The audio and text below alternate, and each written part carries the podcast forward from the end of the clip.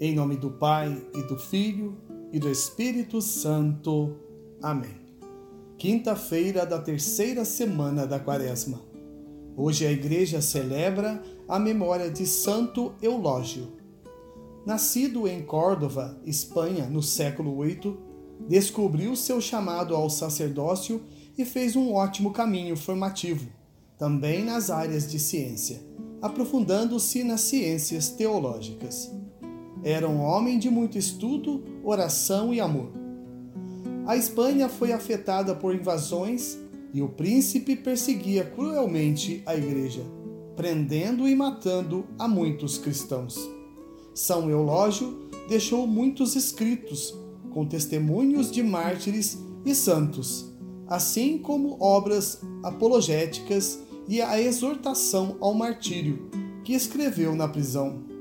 Ele foi decapitado no dia 11 de março de 859, recebendo a coroa da vida imortal.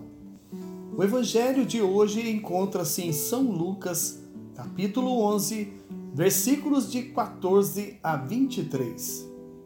Naquele tempo, Jesus estava expulsando um demônio que era mudo. Quando o demônio saiu, o mudo começou a falar e as multidões ficaram admiradas. Mas alguns disseram: É por Beuzebu, o príncipe dos demônios, que ele expulsa os demônios.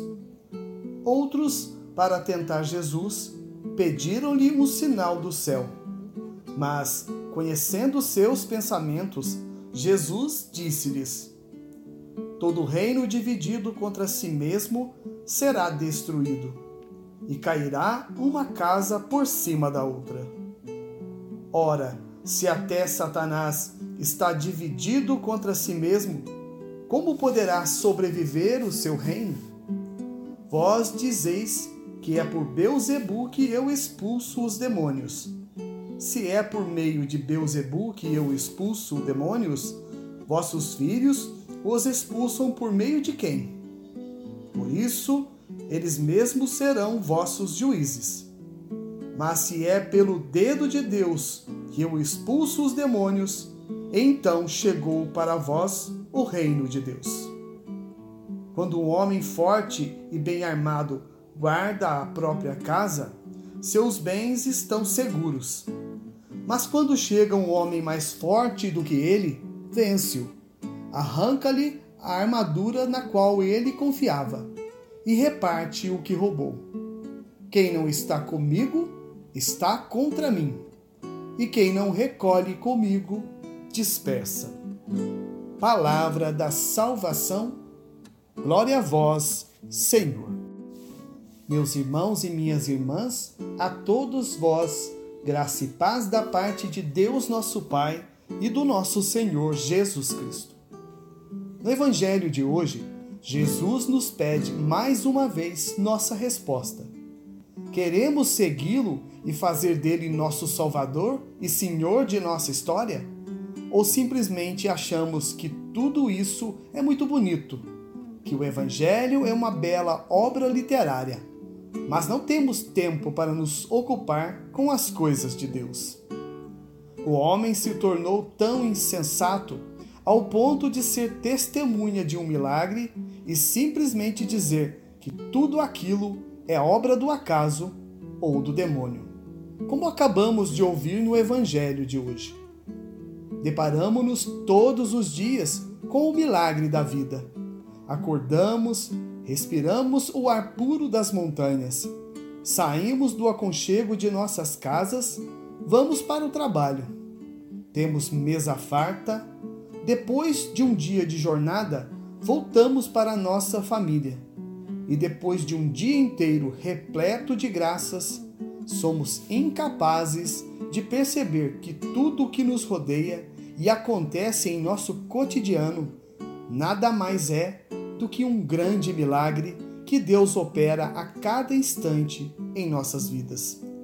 E o pior, somos incapazes de agradecer a Deus pela sua grande generosidade. O homem recebe muito mais do que merece. Essa é a grande verdade.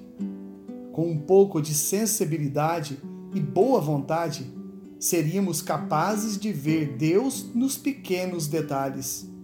Bastaria abrirmos os nossos corações ao seu chamado. No Evangelho de hoje, podemos constatar a facilidade que o homem tem de pecar contra Deus. É por Beuzebu, o príncipe dos demônios, que ele expulsa os demônios. Como se o demônio pudesse fazer o bem a alguém.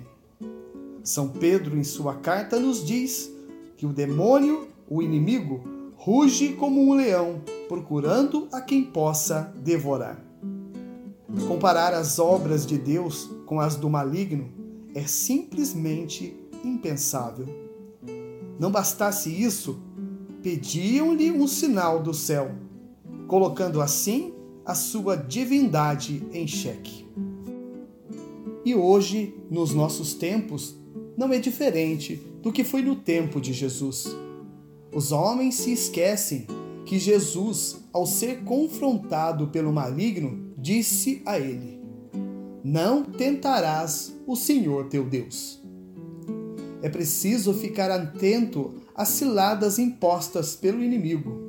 Hoje em dia, nas redes sociais, contemplamos uma verdadeira guerra entre pessoas que não se conhecem e por até familiares e amigos, que divergem em determinados assuntos como religião e política e alguns outros discussões sem nenhum fundamento e que não levam a nada, a não ser inimizades, rancor e ódio.